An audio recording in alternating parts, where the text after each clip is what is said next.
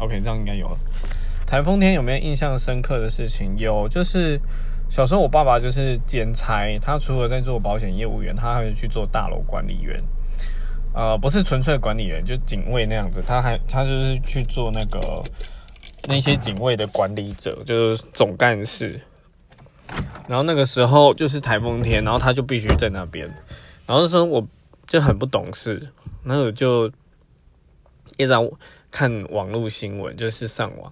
然后我妈妈就很生气，然后说为什么不好好的去读书或去睡觉，就还要看。然后就是说爸爸在外面很危险。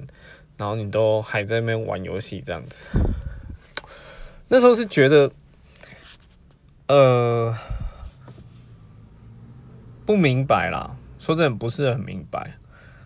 但是到了现在，我还是会去玩，但至少在心理上会知道说要去担心这件事这样。